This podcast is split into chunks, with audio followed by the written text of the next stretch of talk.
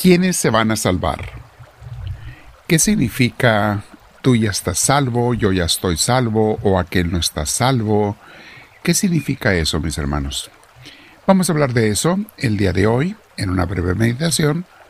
Te invito a que te sientes en algún lugar con tu espalda recta, tu cuello y tus hombros relajados y vamos a dejar que Dios nos inspire porque lo vamos a invitar.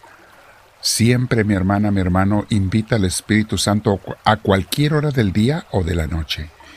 Si te despiertas a medianoche, invítale a que te inspire, a que te llene de su paz, de su luz, de su gracia, de su presencia. Quédate con Dios en este día. Vamos a invitarle para esta reflexión, crecimiento espiritual, nuestra meditación diaria. Y lo invitamos diciéndole, Espíritu Santo, ven a mí, te lo pido Lléname de tu presencia y de tu gracia. Ilumíname, te lo suplico. Que todo lo que yo piense, haga, diga, sea inspirado por ti, de acuerdo a tu santa voluntad. Bendito seas, Señor Dios nuestro. Con mis hermanos te damos gloria a todos diciéndote, Gloria al Padre, gloria al Hijo, gloria al Espíritu Santo, como era en un principio, sea ahora y siempre, por los siglos de los siglos. Amén. Bien, mis hermanos, el tema de hoy se llama No te hagas confianza de que estás salvo. Ayer meditábamos en la parábola de los talentos, que fue la lectura bíblica de la misa en Tustin, California, que por cierto eh, invito a todos los que están en el área de Los Ángeles tenemos a muchas personas que nos escuchan en Los Ángeles. Acompáñenos, estamos a media hora. En domingo no hay tráfico. Estamos a, depende de dónde vivan, 40 minutos, media hora. Eh, no es tanto, ¿eh? Tenemos a gente que maneja una hora para venir a nuestra misa los domingos, a las 8 de la mañana o a las 10 de la mañana. Acompáñenos, están invitados mis hermanos.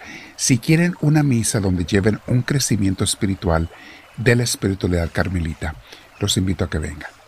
Bueno, estaba diciéndoles que, oh, por cierto, eh, la información de dónde estamos está en nuestra red social, nuestra página misionerosdelamordedios.org, o si lo quieren es 655 Sur de la calle B, South B Street, B de bueno, en Tustin, California 92780. Bueno, continuemos con la meditación de hoy. Mucha gente, mis hermanos, está equivocada con respecto al si se van a salvar o no. No, no entienden qué, qué se requiere para ir al cielo. No entienden mucha gente y a veces malinterpretan, a veces a su conveniencia o a veces para su mal, las palabras de Cristo. Pero es muy claro, y les decía en la predicación de la misa de ayer, yo, la misa que me tocó a mí, que yo estaba engañado por muchos años. Creía que casi todo mundo se iba a salvar, que los únicos que se iban a condenar eran aquellos que hacían el mal, el pecado. No es eso lo que nos dice Jesús en el Evangelio. Muchas veces Él de diferentes maneras repite y dice que hay que hacer las obras de Dios. No solamente los que hacen el mal se van a ir al infierno, también los que no hacen las obras de Dios. Y la lectura de los talentos que escuchamos ayer es una de ellas. Aquella persona que se le dio un talento y lo enterró, no lo puso a trabajar para el servicio de Dios, de su pueblo, de sus hijos, esa persona fue condenada. No hizo ningún mal, simplemente no hizo el bien. Hay tantas citas bíblicas, al rato vamos a leer otra, que nos hablan de eso. El capítulo 25 de San Mateo, léanlo, medítenlo, tiene varias parábolas Jesús donde nos habla del juicio final del final de los tiempos y basado en qué va a elegir o van a ser las personas que entrarán al cielo y las que no. Es un capítulo muy importante, mi hermana, mis hermanos.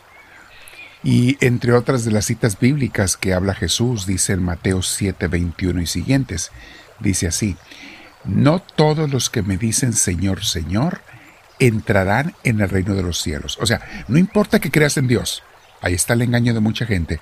Dicen yo creo en Dios, me voy a salvar. No, mi hermana, mi hermano, ese es un gran engaño. Sigue diciendo Jesús. Repito, no todos los que dicen, me dicen Señor, Señor, entrarán en el reino de los cielos, sino solamente los que hacen la voluntad de mi Padre Celestial.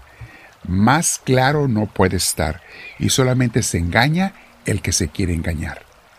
¿Han oído predicadores que les dicen, tú nada más haz la fórmula?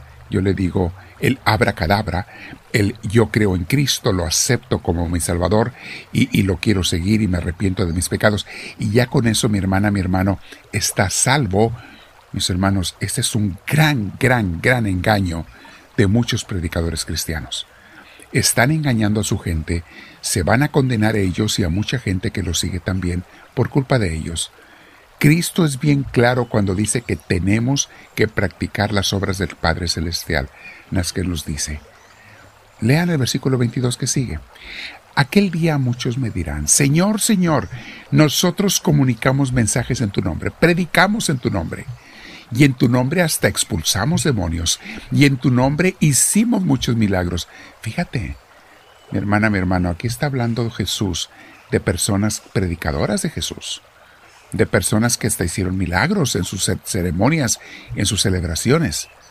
Y sigue diciendo Jesús, pero entonces les contestaré, yo nunca los conocí, aléjense de mí, malhechores, personas de malas obras.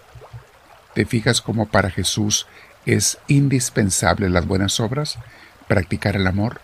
En el capítulo 25 mismo de San Mateo lee el juicio final, la parábola, cómo va a poner a los corderos a su derecha, a los cabritos a su izquierda, y por qué unos se salvarán y otros se condenarán. No, mis hermanos, la gente que no solamente se va a condenar a la gente que hace el mal, también la gente que no hace el bien. Y Jesús sigue diciendo, porque empieza a hablar de otra enseñanza, dice, por tanto, el que me oye y hace lo que yo digo, o sea, no basta con oírlo, hay que hacer lo que Él nos dice es como un hombre prudente que construyó su casa sobre la roca. ¿Se acuerdan de esa enseñanza de Jesús? Vinieron las tormentas y no la tumbaron, pero el hombre imprudente que nomás dice que cree en mí, que sabe de mí, que dice que está salvo, es como el que, pero no hace las obras mías, es como el que finca su casa sobre arena. Viene una tormenta y la derrumba, la tumba. Mis hermanos, más claro no puede estar Jesús. Y hoy quiero hacer claro esto para todos, para que nadie esté engañado.